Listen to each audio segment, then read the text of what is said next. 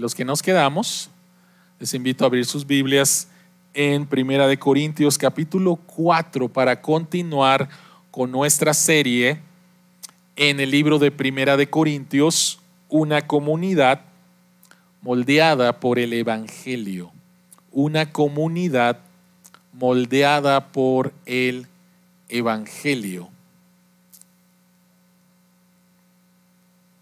Primera de Corintios capítulo 4, versículos del 1 hasta el 21, la palabra de Dios dice que todos nos consideren servidores de Cristo, encargados de administrar los misterios de Dios.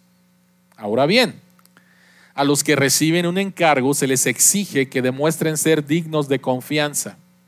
Por mi parte, muy poco me preocupa que me juzguen ustedes o cualquier tribunal humano. Es más, ni siquiera me juzgo a mí mismo. Porque aunque la conciencia no me remuerde, no por eso quedo absuelto. El que me juzga es el Señor. Por lo tanto, no juzguen nada antes de tiempo. Esperen hasta que venga el Señor. Él sacará a la luz lo que está oculto en la oscuridad y pondrá al descubierto las intenciones de cada corazón. Entonces cada uno recibirá de Dios la alabanza que le corresponda. Hermanos, todo esto lo he aplicado a Apolos y a mí mismo para beneficio de ustedes, con el fin de que aprendan de nosotros aquello de no ir más allá de lo que está escrito. Así ninguno de ustedes podrá engreírse de haber favorecido al uno en perjuicio del otro. ¿Quién te distingue de los demás? ¿Qué tienes que no hayas recibido? Y si lo recibiste, ¿por qué presumes como si no te lo hubieran dado? Ya tienen todo lo que desean, ya se han enriquecido, han llegado a ser reyes, y eso sin nosotros. Ojalá fueran de veras reyes para que también nosotros reináramos con ustedes. Por lo que veo, a nosotros los apóstoles Dios nos ha hecho desfilar en el último lugar como a los sentenciados a muerte. Hemos llegado a ser un espectáculo para todo el universo, tanto para los ángeles como para los hombres. Por causa de Cristo, nosotros somos los ignorantes, ustedes en Cristo los inteligentes. Los débiles somos nosotros, los fuertes son ustedes. A ustedes se les estima, a nosotros se nos desprecia. Hasta el momento pasamos hambre, tenemos sed, nos falta ropa, se nos maltrata, no tenemos dónde vivir. Con estas manos nos matamos trabajando. Si nos maldicen, bendecimos. Si nos persiguen, los soportamos. Si nos calumnian, los tratamos con gentileza. Se nos considera la escoria de la tierra, la basura del mundo. Y así hasta el día de hoy. No les escribo esto para avergonzarlos, sino para amonestarlos, como a hijos míos amados. De hecho, aunque tuvieran ustedes miles de tutores en Cristo, padres sí que no tienen muchos. Porque mediante el Evangelio yo fui el Padre que los engendró en Cristo Jesús. Por tanto, les ruego que sigan mi ejemplo. Con este propósito les envié a Timoteo, mi amado y fiel Hijo en el Señor. Él les recordará mi manera de comportarme en Cristo Jesús, como enseño por todas partes y en todas las iglesias. Ahora bien, algunos de ustedes se han vuelto presuntuosos pensando que no iré a verlos. Lo cierto es que si Dios quiere, iré a visitarlos muy pronto. Y ya veremos no solo cómo hablan, sino cuánto poder tienen esos presumidos. Porque el reino de Dios no es cuestión de palabras, sino de poder. ¿Qué prefieren? ¿Que vaya a verlos con un látigo o con amor y espíritu apacible? Señor que estás en los cielos, nuevamente rogamos en el nombre de Jesús que tú abras nuestros ojos para ver las maravillas que hay en tu Evangelio. Y tu Evangelio, Señor, nos guía a toda verdad y seamos transformados. En el nombre de Jesús oramos. Amén. Con esta sección, 1 Corintios capítulo 4, terminamos la primera parte del primer problema que el apóstol Pablo está tratando en la iglesia en Corinto. La iglesia en Corinto es una iglesia en problemas. Y el primer tema que le llevó cuatro capítulos tenía que ver con divisiones en la iglesia. Divisiones en la iglesia. Próximo domingo vamos a ver un problema bastante serio que tiene que ver con inmoralidad sexual. Había un miembro de la iglesia que se estaba acostando con la esposa de su padre y en la iglesia sin problema. Lo vamos a ver la próxima semana. Pero este problema de las divisiones, el día de hoy Pablo está concluyendo con esto. Ahora, la pregunta es, ¿de dónde surgían todos estos problemas? Vamos a ver problemas de moralidad, sexual, vamos a ver problemas de divorcio, vamos a ver problemas en el matrimonio, vamos a ver problemas de que hermanos se estaban este, llevando sus problemas a la corte, este, demandándose unos a otros. Vamos a ver problemas que tenía que ver con los dones espirituales. Algunos no creían en la resurrección. ¿De dónde, de dónde venían estos problemas? Y hemos estado hablando desde el primer sermón acerca del el entorno cultural en Corinto y cómo somos influenciados por la cultura, somos moldeados por la cultura y, entonces la cultura empieza a moldear la vida de la iglesia. Esta serie se, se llama Una comunidad moldeada por el Evangelio. El Evangelio tiene que moldear nuestras vidas y entonces poder salir al mundo moldeados por el Evangelio. Pero lo que está pasando en Corinto es lo contrario. Son moldeados por su cultura y entonces traen la cultura dentro de la iglesia y esto ha causado una serie de graves problemas en la iglesia. Traen el concepto de sabiduría del mundo y lo traen a la iglesia. Traen el concepto de poder, del cual vamos a hablar el día de hoy, del mundo y lo traen a la iglesia. Y entonces empiezan a tomar a sus pastores favoritos, yo soy de Pablo, yo soy de Apolos, yo soy de Pedro, yo soy de Cristo. Y empiezan a causar divisiones dentro de la iglesia, trayendo la cultura dentro de la, cultura del mundo dentro de la iglesia. Ahora, no nos podemos escapar. El ser humano es un creador de cultura.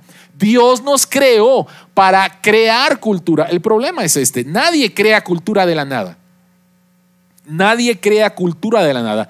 Creamos cultura de lo que hay dentro de nosotros y de lo que hemos sido enseñados. Si tu perspectiva es sin Dios, tu cultura va a ser una cultura sin Dios y tus valores van a ser sin Dios. Pero si tu cultura es una cultura que tiene a Dios como el centro, entonces lo que vas a crear va a tener a Dios como centro y significado. Es interesante lo que estaba pasando en Corinto con respecto a la idea de poder. Y un historiador dice lo siguiente de poder ah, y, debilidad. Un historiador dice lo siguiente acerca de la cultura en ese tiempo. Ideas de la dignidad humana no existían. Las personas débiles en la sociedad no eran vistas con compasión, sino con desprecio. Se exaltaba la fuerza sobre la debilidad, la victoria sobre la derrota, el dominio sobre la obediencia. Los derrotados pagaban un gran precio la política romana se trataba de ganadores absolutos o de perdedores absolutos. Entonces, en la cultura de Corinto, el poder se veía como victoria, el poder se veía como sabiduría, el poder se veía como dominio y fuerza. Y entonces ellos traían esta idea a la iglesia y esto causaba grandes problemas. El primer problema era un problema de división. A ver, ¿quién es el mejor predicador? ¿Quién habla más elocuentemente? De seguro este debe de ser el mejor. Porque otra vez, afuera me enseñan que una persona sabia es elocuente, que una persona poderosa así, así, así. Por lo tanto, voy a buscar dentro de la iglesia a mi favorito de acuerdo a los estándares del mundo. Y si tu favorito no es mi favorito, entonces tú debes de estar mal y, divisiones y serios problemas. Y Pablo dice, no, no, no es así. Voy a hablarles acerca de lo que verdaderamente es el poder del reino de Dios. Noten por favor versículos 19 y 20, vean la pantalla. Y dice Pablo, lo cierto es que si Dios quiere, voy a visitarles muy pronto. Recuerden, Pablo fundó esta iglesia. Y ya veremos no solo cómo hablan, sino cuánto poder tienen esos presumidos. O sea, Pablo está hablando a la iglesia. Y Pablo está diciendo, dentro de la iglesia hay personas que son presumidas, que creen que son sabios, que creen que son poderosas, pero ¿saben qué? Vean el versículo 20. El reino, y, perdón, dice, y no solo cómo hablan, sino cuánto poder tienen esos presumidos. ¿Saben? El reino de Dios no es cuestión de palabras, sino de poder. O sea, estos presumidos, estos que están causando divisiones en la iglesia, creen que son sabios, creen que tienen poder. Ahora, les voy a decir cuál es el verdadero poder. Les voy a hablar acerca de cómo se manifiesta el poder del reino de Dios. ¿Cómo llega a nosotros el poder del reino de Dios? Esa es la pregunta que queremos contestar en esta mañana. Y si tú tienes tu bosquejo, nos vamos a dar cuenta de que este pasaje nos enseña que el poder del reino de Dios llega a nosotros, se manifiesta a través de la administración. La administración del regreso de Cristo, la administración de la debilidad y la administración del amor. ¿Cómo se manifiesta el poder del reino de Dios? ¿Cómo llega a nosotros? ¿Cómo podemos experimentar el poder del reino de Dios? De una manera muy diferente como lo enseña el mundo, como lo enseña nuestra cultura, a través de administrar la verdad del regreso de Cristo, la debilidad y el amor de Dios. Vayamos al punto número uno.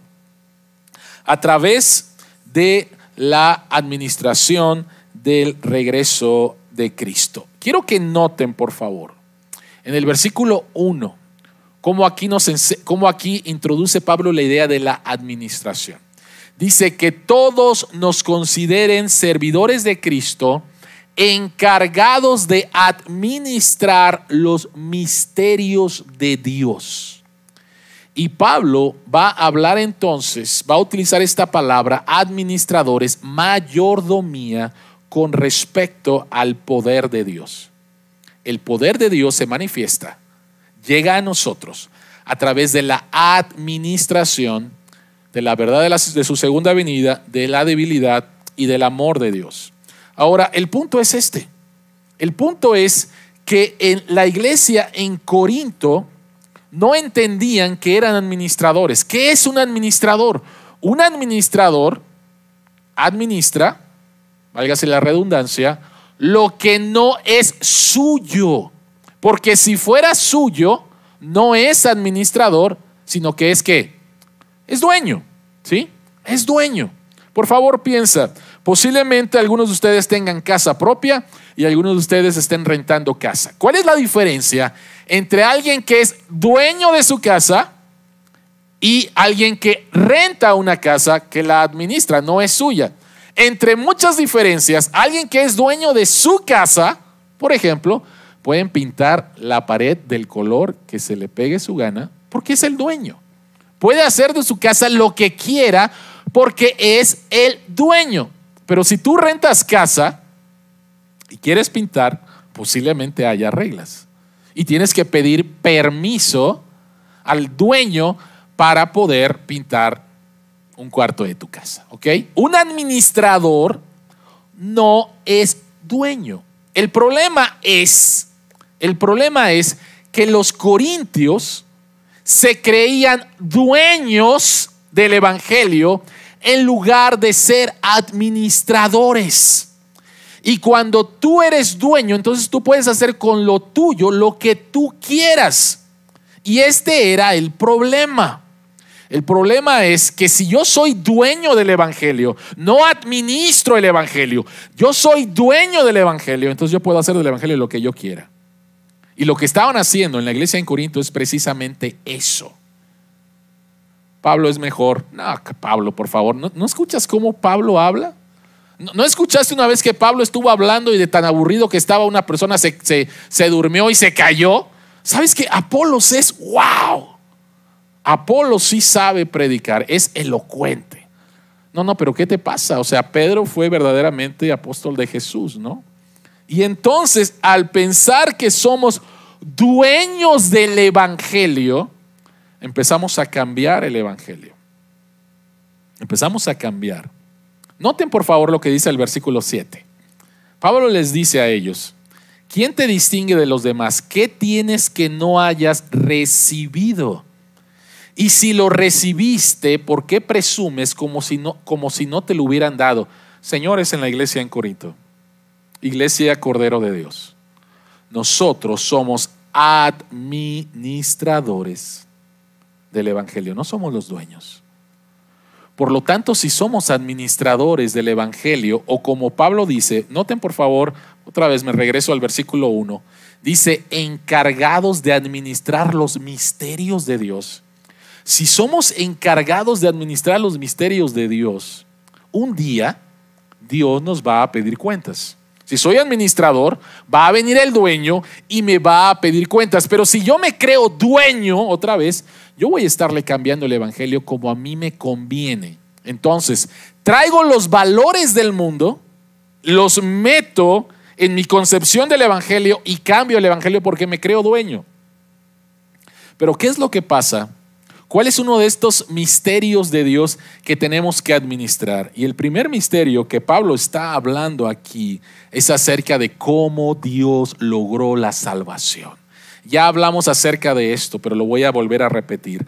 La crucifixión, la idea de un Salvador a través de la cruz era aborrecible en la cultura romana. Aborrecible, espantosa. ¿Sí?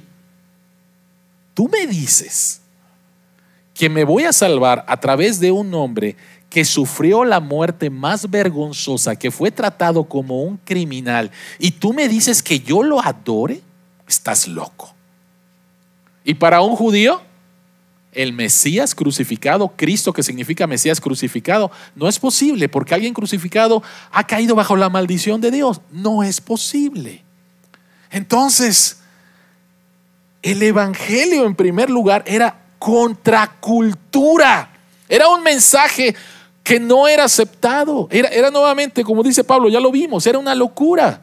Para ellos no tenía sentido. Y sin embargo es el poder de Dios para la salvación. El Evangelio dice que estás tan mal, pero tan mal, que el Hijo de Dios tuvo que venir y sufrir la muerte más vergonzosa y humillante de su tiempo para que tú fueras salvado. Y al mismo tiempo eres tan amado Eres tan amado que Cristo lo hizo de manera voluntaria. Tú y yo estamos tan mal que era la única manera de, podernos salvar y al mismo tiempo somos tan amados que Dios, Jesucristo el Hijo, lo hizo de manera voluntaria. Ese es el Evangelio y en medio de una cultura que aborrecía, que le daba asco la cruz, esta cultura fue ganada. Y eso es uno de los misterios más grandes. No fue como el Islam. El Islam fue ganado a la fuerza y a la espada. Así fue como el Islam conquistó el norte de África y después la península ibérica. A, a espada. El Evangelio no. El cristianismo no. El cristianismo llegó con una idea de salvación completamente contraria completamente aborrecible y el poder de Dios empieza a transformar vidas, transformar vidas y transformar vidas. Pablo dice, no se les recuerde, no se les olvide que ustedes son administradores del evangelio, no dueños. Porque si alguien que se cree dueño y ser cristiano en ese tiempo que me asocien con la crucifixión me puede causar en lugar de un beneficio algo perjudicial a mi vida, mejor me alejo de la cruz. De hecho, en esta semana yo estaba escuchando precisamente a Eduardo Escobar, nuestro pastor, nuestra iglesia hija, y le estaba preguntando acerca de cómo está evangelizando y todo. Y él me compartía acerca de una persona que ha estado escuchando el Evangelio, ha estado eh, yendo a, las, a algunos eventos que se han hecho de manera virtual pero él le compartió y, y, fue bastante sincero y dice, mira, esto me está interesando muchísimo, pero al mismo tiempo creo que si me convierto en cristiano, esto me va a perjudicar socialmente. Me va a perjudicar. Por lo tanto, ah, ah, todavía no estoy seguro. ¿Sí? Todavía no estoy seguro. Y si tú te crees el dueño del Evangelio y tú quieres meter el Evangelio lo que tú quieras, lo que vas a hacer es irte alejando, alejando, alejando, alejando de la cruz y simplemente poniendo hermoso el Evangelio. Diciendo que ah, no, somos tan, no somos tan malos. Esos de que enseñan que somos muy malos, no. Aguafiestas, ¿no? Y, y eso de que Jesucristo es el único camino, por favor, ¿sí? Esto no funciona en el siglo XXI.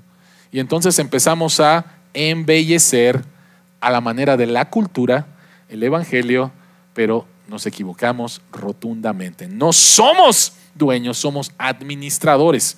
Ahora, Pablo dice lo siguiente, porque la gente empieza a criticar a Pablo, diciéndole nuevamente que él no es lo suficiente, él no es poderoso, él no es sabio de acuerdo a los valores culturales.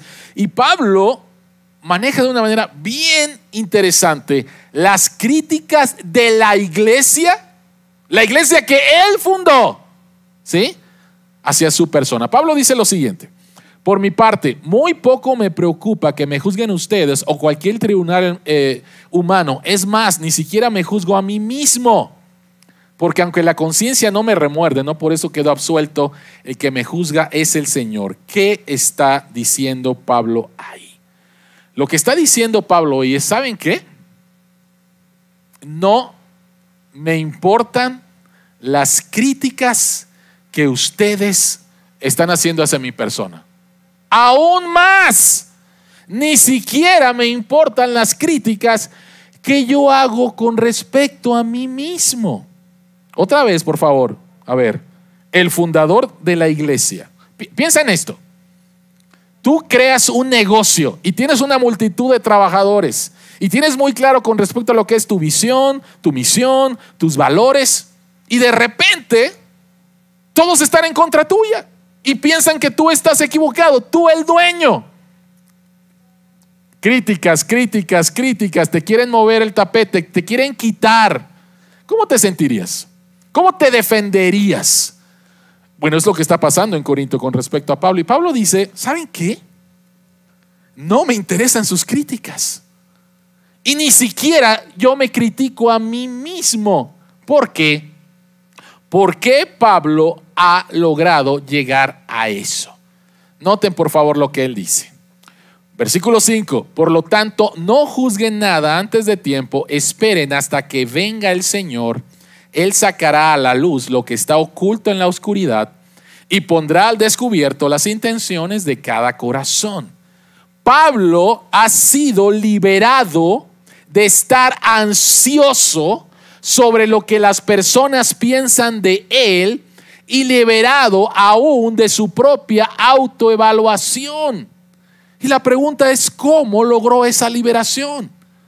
Lo logró al entender, creer y experimentar y administrar otra vez la verdad del regreso de Cristo. La única opinión, dice Pablo, que me importa, es la de Dios. Yo vivo para la audiencia de uno solo. Y es Dios. Y este Dios es mi Padre. Y Jesucristo es mi Salvador. Por lo tanto, noten por favor cómo él termina el versículo 5. Dice, entonces cada uno recibirá de Dios la alabanza que le corresponda. Entonces cada uno recibirá de Dios la alabanza que le corresponda. Si en la cruz Jesucristo ya recibió por ti la, condenación de parte de Dios y su justicia te ha sido acreditada, entonces lo único que queda para ti es la alabanza de Dios. ¿Qué significa esto? Todos nosotros sabemos la ansiedad que surge dentro de nosotros al vivir para la audiencia de otros cuando la opinión de otros es lo que mueve tu vida. Hay personas que viven para complacer a otros. Hay personas cuyo ídolo es la aceptación de otras personas. Y por fuera puede parecer que son muy serviciales, pero su servicio es porque quieren ser aceptados. ¿Sí? Y qué horrible cuando no recibes esa aceptación o cuando eres criticado por otras personas y crece en ti esa ansiedad. La ansiedad de que te hayan castigado, de que te hayan juzgado injustamente. Lo, lo han experimentado. Lo han experimentado. El vivir para la audiencia de otros. Mi jefe, mi esposo, mi esposa, mis hijos, ¿no? ¿Qué pensarán? ¿Qué dirán? ¿Por qué me miraste así? ¿Por qué me dijiste eso? ¿No? ¿Lo han experimentado? Ahora, posiblemente haya, aquí alguien que diga, eso, eso, eso no va conmigo. Llegó un momento en mi vida en el cual yo dije, no me importa lo que piensen los demás de mí. Posiblemente haya alguien aquí así. Ahora, mi pregunta es, y con respecto a ti mismo, ¿qué haces con respecto a ti mismo? ¿Cómo te juzgas a ti mismo? A veces somos muy duros. Somos muy duros. ¿Por qué lo hice? ¿Por qué fallé otra vez? ¿Por qué soy tan tonto? ¿Por qué no me entienden? ¿Por qué? ¿Por qué? Y somos muy duros con nosotros mismos. Y Pablo dice, ¿saben qué? ¿Saben qué? Yo ya me he liberado de eso. ¿Por qué? Porque yo vivo para la audiencia de uno. Y este uno es mi Padre. Este uno llevó todos mis pecados, todos mis fracasos y los cargó sobre mi Salvador Jesucristo en la cruz. Y la vida perfecta de Cristo se me dio a mí, se me imputó, se me acreditó. Segunda de Corintios 5:21. El que no conoció pecado, por nosotros lo hizo pecado para que nosotros fuésemos hecho justicia de Dios en él. Por lo tanto, la pregunta es, si Cristo, si Dios, si Dios ya todo lo malo que has hecho, ya lo cargó en Cristo. ¿Cuál es la opinión de Dios ahora sobre ti? Por favor, dime cuál es la opinión de Dios ahora sobre ti. Y la opinión de Dios ahora sobre ti, si, te si tú has creído en Cristo y se te ha acreditado la justicia de Cristo, es que eres santo y sin mancha. Y lo increíble es recibir de Dios alabanza. Recibir de Dios alabanza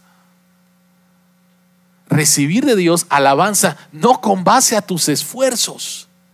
Recibir con Dios alabanza con base al perfecto desempeño de Cristo a tu favor, lo cual es completamente seguro. Y entonces, si tú crees que yo soy un payaso, o crees que yo soy esto, o crees, ¿sabes qué? Lo siento, o sea, ¿sabes qué es lo que dice Dios de mí? Dios dice que soy su hijo amado en el cual se complace. Y eso me hace sentir humilde. Porque todo ha sido por gracia. ¿Sabes cuál es el problema de la ansiedad de buscar la aprobación de otros?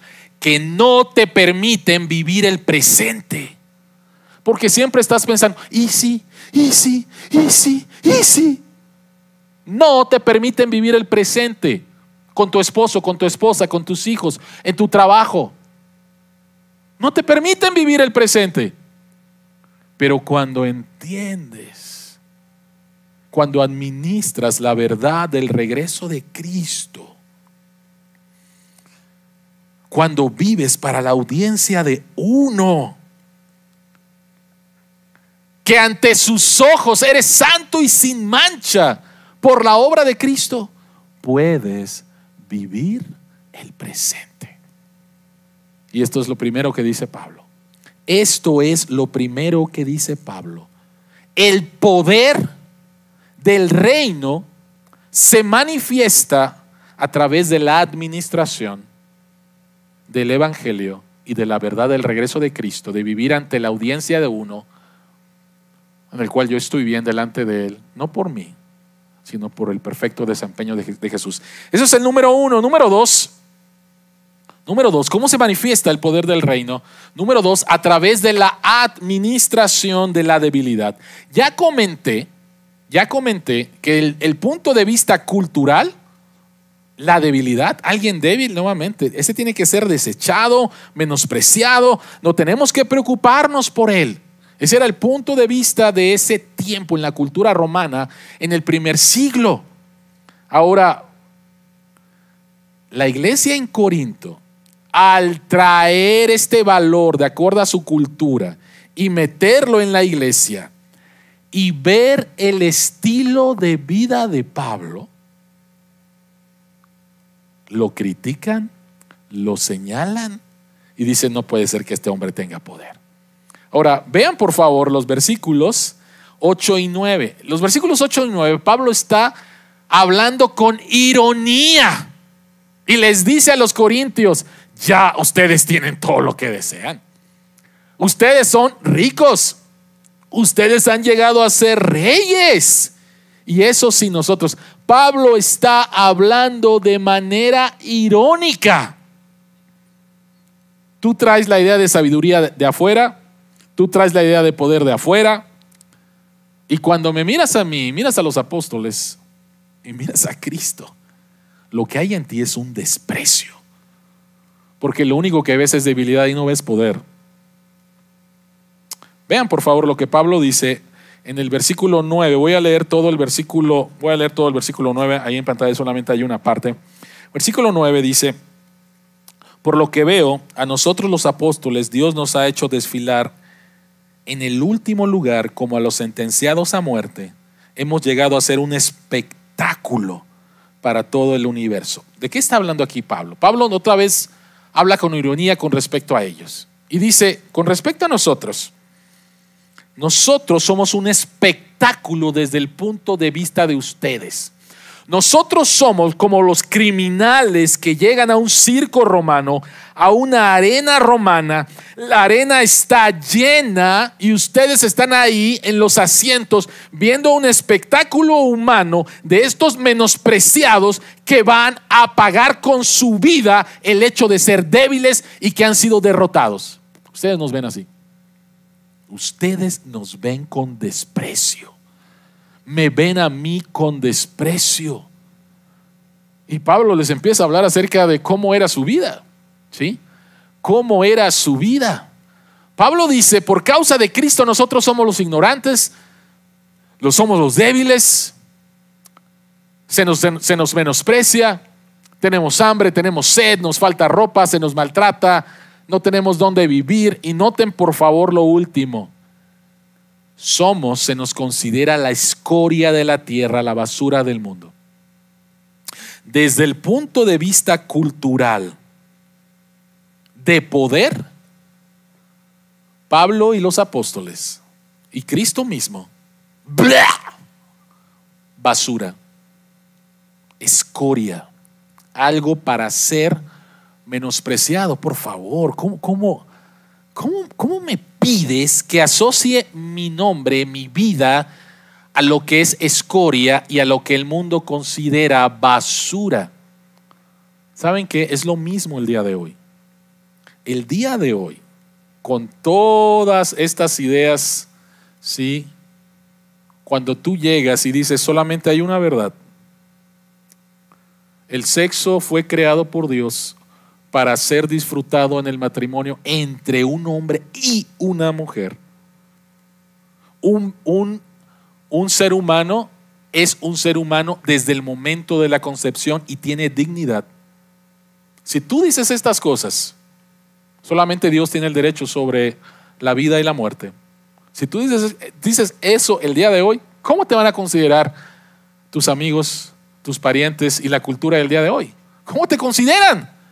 Eres un tonto, eres un ignorante, eres un cerrado, eres, ¿sí? Eres escoria. La iglesia el día de hoy es lo que impide que sigamos avanzando como seres humanos. Tenemos que quitar a la iglesia cristiana, no otras iglesias, la iglesia cristiana. Tenemos que quitarlos. Y entonces no es grato que te vean así, que te asocien de esa manera. Pero Pablo dice, aquí estamos y se nos considera la escoria y la basura. El mundo piensa que nuestra debilidad no vale la pena, es una tontería.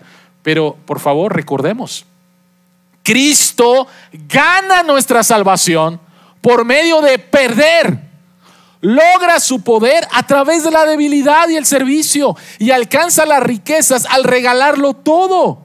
Aquellos que reciben su salvación no son los fuertes o los perfectos, sino los que admiten que son débiles y están perdidos. Este patrón crea un reino o ciudad alterna en donde se revierten completamente los valores del mundo con respecto al poder, al reconocimiento, a la sabiduría y a la riqueza. ¿Quieres ver la mayor manifestación de poder? Ver la debilidad de Cristo en la cruz. No es el poder del mundo. No es el poder de que yo soy el más fuerte y a ver quién me tumba. No, no es ese poder. Es el poder del Hijo de Dios, el cual abandona la perfección del cielo y baja a este mundo caído, toma nuestra naturaleza sin pecado y va a morir de la manera más vergonzosa y humillante de su tiempo. Y esa es la manera en la cual somos salvos. A través de la debilidad de Jesús, a través de la debilidad de Dios, desde el punto de vista humano, encontramos entonces el poder de Dios y el cristianismo revierte completamente los, valores del mundo con respecto al poder, el reconocimiento, la sabiduría y la riqueza. Esto es lo que hace lo que hace Dios. Esto es lo que hace Dios. Esto es administrar la debilidad. Martín Lutero dijo, Dios se puede encontrar solo en el sufrimiento y en la cruz. ¿Te puedes imaginar a Martín Lutero, cuando es llamado por la iglesia romana, por el emperador este, alemán, ante el poder económico, ante el poder político y ante el poder religioso de su tiempo, y que le dicen, tú estás mal. Y Martín Lutero, cuando le dijeron la primera vez, por favor, di que te equivocaste, ¿no? Martín Lutero dijo, ¿saben qué? Necesito que me den 24 horas. Necesito pensar esto. A lo mejor si estoy equivocado. Estoy ante el poder político del tiempo, el poder religioso del tiempo, el poder económico del tiempo. Y aquí estoy yo, ¿sí? Un sacerdote alemán ante todos estos. Y, y no estaré mal. Estuvo, una, estuvo un día reflexionando en las escrituras, orando delante de Dios. Y cuando lo volvieron a llamar, él dijo, ¿saben qué? Me quedo en lo que he dicho. No puedo, no puedo negar lo que he escrito. La salvación es solamente por fe en Jesucristo y es por gracia y la Biblia es la palabra de Dios. Y él se, y él se quedó ahí, rechazado por todos. Y sin embargo de ahí es que nosotros somos herederos. Toda la iglesia cristiana evangélica es heredero de la reforma. Dios sostuvo a este hombre por su gracia. En su debilidad ante todo el poder del mundo. Y Dios hizo, Dios hizo un tremendo cambio en toda la historia. Los corintios pensaban que crecer en madurez en Cristo era igual a crecer en confort. Cuando la realidad es que toda la Biblia enseña que la verdadera madurez en Cristo incrementa nuestro contentamiento en medio de las dificultades de vivir en un mundo caído, ¿no? Cuando nos adueñamos del Evangelio, empezamos a, predicar evangelios falsos. ¿Has escuchado acerca de los evangelios de prosperidad? ¿No? Un que es que apóstol que está en Miami, de apellido Maldonado, tiene una frase que decía, cuando vi a los impíos con sus millones de dólares. Le reclamé a Dios, ¿dónde están mis millones? esta persona es millonaria, ¿ok? Este profeta es millonario, ¿no? Y entonces, ¿qué enseña la iglesia? Si tú eres cristiano y eres un hijo de Dios y eres una princesa de Dios y eres una reina de Dios, tú debes de ser rico. Tú no debes de tener problemas, tú no debes de enfermarte. Falso evangelio, mentiras del diablo. ¿Sí? Crecer en la madurez en Cristo significa más contentamiento en medio de las dificultades. No por las dificultades en sí, sino contentamiento porque estás en Cristo. Estás en Cristo. Y por lo tanto entonces puedes vivir como dice Pablo. En medio de esos sufrimientos, en medio de las escasez, de, escasez, lo que acabamos de leer. Y sin embargo, Filipenses, Pablo escribe a Filipenses en la cárcel y puede decir, alégrense, alégrense, alégrense. No, no por la situación en sí, sino por lo que Cristo está haciendo en mí en medio de esta situación, contentamiento en Dios. Número tres, ¿cómo se manifiesta el, el poder del reino de Dios? ¿Cómo se manifiesta el poder del reino de Dios? a través de la administración de la segunda venida, a través de la administración de la debilidad, número tres, a través de la administración del el amor. Pablo dice en el versículo 14, no les escribo esto para avergonzarlos, sino para amonestarlos como a hijos amados. Pablo, Pablo ha escrito cosas fuertes para la iglesia. Pero dice, ¿saben qué? no les estoy escribiendo para avergonzarlos. Es muy fácil tratar de cambiar la conducta de una persona a través de avergonzarte, ¿no? Posiblemente creciste en tu casa donde la manera favorita de tu papá y tu mamá era avergonzarte para que tú cambiaras, ¿no? Mira cómo se comporta tu hermana, mira cómo se comporta tu hermano. ¿Por qué lo hiciste? ¿No? ¿Qué tonto eres? Vergüenza para tratar de cambiar. Y lo mismo lo hacen empresas, lo mismo lo hacen jefes, lo mismo lo hacen muchas personas. Avergonzar es una manera fácil de tratar de cambiar a una persona, la conducta de una persona. Dios no hace eso. Dios no hace eso. Dios no hace eso. Dios no nos avergüenza para que cambiemos. Dios nos ama para que cambiemos para que cambiemos. Si tú eres padre de familia, vas a entender lo que te voy a decir. Criar hijos es una bendición y es difícil. Muy difícil. ¿Por qué? Pues porque mi hijo es un pecador al igual que yo. ¿Sí? Y tratar con pecadores es difícil. Y en los momentos en los cuales está la rebeldía al 100, qué frustrante es. ¿No? Nadie, nadie, nadie lo disfruta. La rebeldía está al 100. Y tú tienes dos opciones. La primera opción es aventar la toalla y hay, tristemente algunos padres han aventado la toalla. Y sobre todo con adolescentes. Han aventado la toalla. Yo no me voy a pelear más con él. Qué bueno que en unos años él va a salir de mi casa. Allá él, Dios le bendiga. Eso no es amar a tu hijo. Eso no es amar a tu hijo. Amar a tu hijo es permanecer ahí donde te está doliendo, donde estás frustrado y con amor firme lo sigues amonestando. Le sigues diciendo que no está bien lo que está haciendo. No le cierras las puertas. Lo sigues amando. Lo sigues amando. Pablo dice todo esto que les estoy escribiendo, que algunos se creen mucho y que piensan que ya alcanzaron cierto nivel de espiritualidad, que hasta pueden juzgar a Dios, que hasta le pueden dar consejos a Dios, saben que ustedes están bien mal. Pero te lo estoy diciendo, no para avergonzarte, te lo estoy diciendo porque te amo, porque eres mi hijo. Dios nos ama como un padre ama a sus hijos y por lo tanto no está dispuesto a dejarnos como nos encontró. Por eso nos amonesta. Por favor, no nos equivoquemos. Cuando hablamos de que la única audiencia para la cual debemos de vivir es Dios y que Dios nos ve en Cristo, eso no significa de que yo no tenga problemas en mi vida. Todavía hay pecado remanente.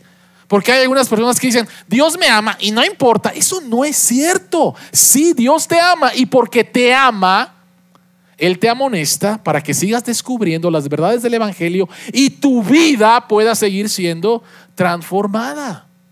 Dios no se cansa. Dios no se cansa. Dios quiere seguir transformando nuestras vidas. Y eso es lo que está diciendo Pablo, señores. Yo no vengo aquí a avergonzarlos. Yo les amo. Yo soy su padre. Yo soy su padre. Yo los engendré en el Evangelio. Vean por favor lo que dice el versículo 15. De hecho, aunque tuvieran ustedes miles de tutores en Cristo, padres, sí que no tienen muchos. Porque mediante el Evangelio yo fui el Padre que los engendró en Cristo Jesús. ¿Cuál es uno de los problemas? Otro problema en la iglesia en Corinto que tenía un montón de tutores. Tú debes de hacer, tú, tú debes de hacer, tú, tú debes de hacer, tú, tú debes de hacer, tú debes de hacer, ¿no? Pero no tenían padres. No tenían padres. Y Pablo les dice, yo soy verdaderamente su padre. Los engendré en el Evangelio, por lo tanto, sigan mi ejemplo.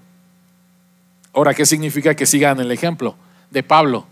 No significa, hermanitos, amémonos unos a otros y vivamos la vida en paz. No, por favor, noten que Pablo dice, porque mediante el Evangelio yo fui el Padre que los engendró. Sigan mi ejemplo. ¿Qué significa?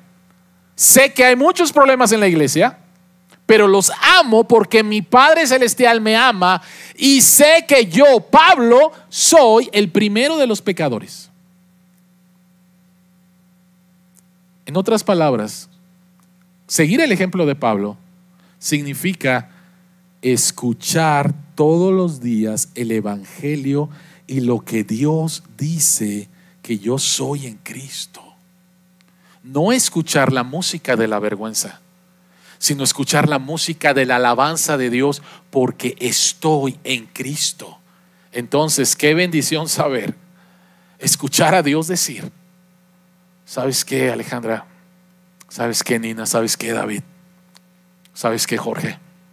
Yo sé que tu vida es un caos, pero te amo.